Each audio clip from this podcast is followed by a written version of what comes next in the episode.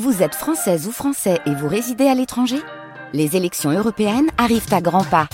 Rendez-vous le dimanche 9 juin pour élire les représentants français au Parlement européen. Ou le samedi 8 juin si vous résidez sur le continent américain ou dans les Caraïbes. Bon vote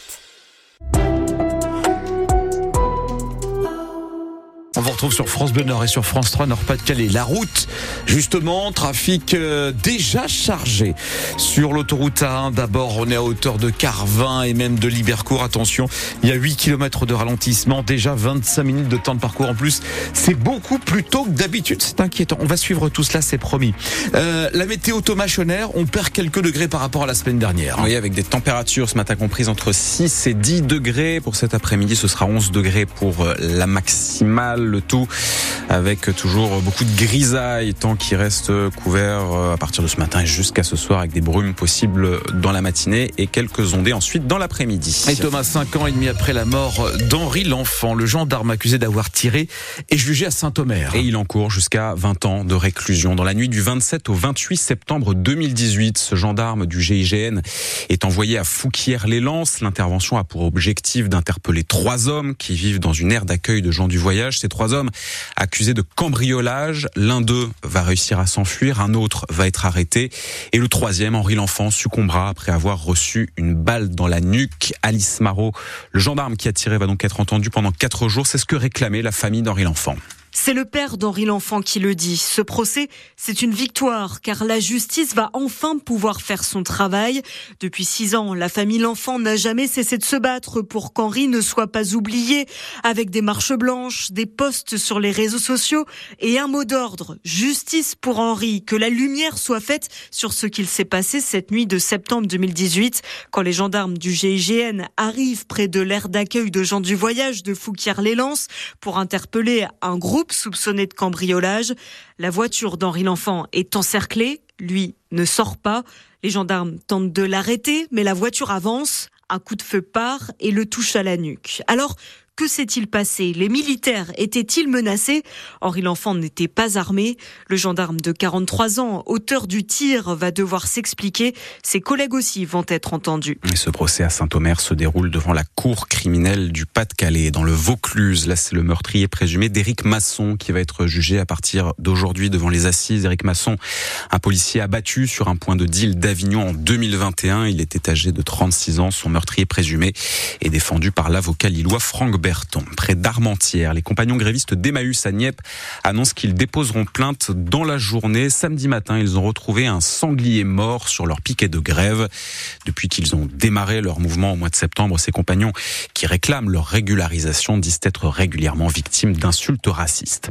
À Douai, les habitants de la résidence Gaillan ont finalement pu regagner leur appartement dans la soirée. Ces locataires, qui sont une soixantaine, ils ont été évacués hier de leur immeuble après avoir, euh, ils ont passé euh, dans la foulée leur dimanche dans une salle de sport parce qu'une fissure est apparue dans un appartement, une fissure finalement superficielle, c'est ce qu'ont conclu les experts. Les habitants ont pu donc rentrer chez eux, mais certains sont, en, sont en colère contre le bailleur Norévi qui exploite ces bâtiments. C'est le cas d'Hervé qui dénonce l'état général des bâtiments de la résidence. Nous, ce qu'on veut en tant que locataire de la résidence Gaillan, on veut que Norévi bouge ses fesses, qui répare tous les, les problèmes qu'on a dans les appartements. On a de l'insalubrité, on a des encombrants, on a de la moisissure dans les appartements et nos révis augmentent les charges et augmentent les loyers alors qu'on comprend pas pourquoi. Tout a augmenté mais on n'a pas de suivi derrière. Et c'est toujours quand il arrive un problème qu'on a tout le monde qui arrive là alors que demain ça sera oublié. la ligne rouge a été franchie bien sûr. Le maire de Douai reconnaît qu'il y a un certain nombre de choses à faire dans ces bâtiments. Nous en discutons avec nos révis, nous dit Frédéric Chéreau. 7h04 sur France Bleu Nord et des agriculteurs du Dunkerquois ont prévu une nouvelle action aujourd'hui à Gravelines. La semaine dernière déjà, la FDSEA a ciblé la direction régionale de l'environnement. Rebelote aujourd'hui, des tracteurs sont attendus à la mi-journée devant les locaux de la DREAL.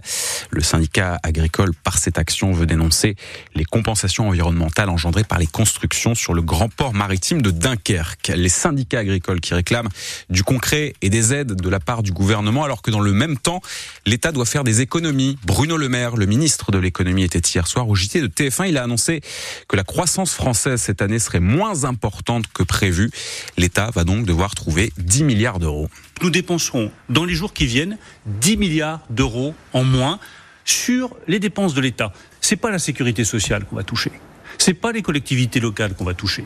C'est l'État qui va faire un effort immédiat. Alors il y a 5 milliards d'euros de dépenses de fonctionnement de tous les ministères. Ça peut être sur l'énergie, sur l'immobilier, sur les achats. Et puis après, il y a les politiques publiques. C'est les 5 milliards d'euros suivants. Nous allons réduire de près d'un milliard d'euros le montant de l'aide publique au développement. Vous avez ma prime Rénov. On a engagé beaucoup de dépenses depuis des années nous ferons une économie d'un milliard d'euros sur ma prime Rénov. Le ministre de l'économie Bruno Le Maire, c'est un dispositif qui sera financé justement par l'État l'arrivée de l'uniforme à l'école, selon le décompte, dernier décompte effectué par la ministre de l'Éducation nationale.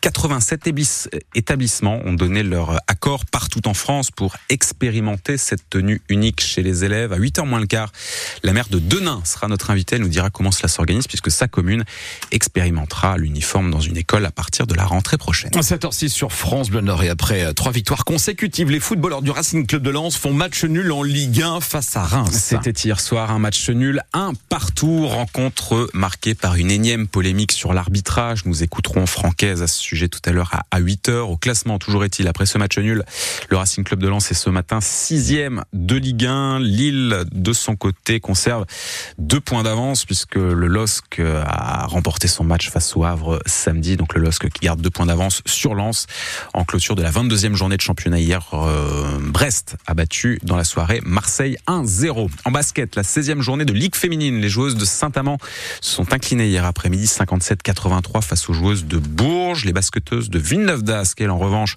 ont écrasé les joueuses d'Angers. Victoire hier après-midi de l'ESBVA 106 à 66. Que ce soit en Ligue 1 de football ou en Ligue féminine de basket, ce sont des humains jusqu'à preuve du contraire qui s'affrontent sur un terrain. Et eh bien au Between Village de Lille. Là, ce sont des robots qui se sont affrontés euh, hier pendant trois jours. Au Between Village s'est tenue une compétition de programmation robotique. Lors des deux premiers jours, 140 passionnés ont programmé des robots fournis par la start-up nordiste Exotech. Et pour le dernier jour, eh bien, ces robots se sont affrontés dans des arènes. Flora Granchette est allée à la rencontre des participants lors des matchs de qualification. Dans les quatre arènes, les robots ballons sur le dos se feraient un chemin dans un labyrinthe. Certains tourbillonnent pour tuer leur adversaire comme celui d'Emeric Baheux, étudiant en école d'ingénieur. C'était une occasion justement de, tester euh, mes connaissances en code et en robotique euh, pour, pour donner le meilleur de moi-même et me challenger. Les joueurs ont réalisé la programmation du robot de A à Z. Certains étaient prêts à tout pour gagner, même à passer la nuit sur place, mais pas Étienne, chercheur en robotique. On n'est pas là pour performer, on est là plutôt pour s'amuser. On n'a pas rush le code, on n'a pas rush. C'est-à-dire que quand on était fatigué, on rentrait chez nous, on s'est reposé, donc c'est en détente. Polytech Lille, Centrale Supélec, les futurs ingénieurs sont nombreux. L'exolégende est un vivier de talent pour l'entreprise organisatrice Exotech. Valentine Pollen est responsable de cette deuxième édition. Ça nous permet de leur expliquer ce qu'on fait chez Exotech, de leur transmettre notre passion de la robotique et les valeurs de l'entreprise autour d'un événement qui est festif. Et c'est quelque chose qui compte aussi chez nous. Au total, 50 équipes se sont affrontées durant l'exolégende. Et ces robots sont des petits robots avec des roues, avec des bras mécaniques. C'est pas des Terminator qui non, on est bien d'accord, hein, c'est pas des Golgoth. Des, petits robots, en tout cas, voilà pour cette non, mais... compétition qui s'est tenue pendant trois jours hein. Between Village de Lille. Ceux qui ont remporté la compétition sont repartis avec des drones.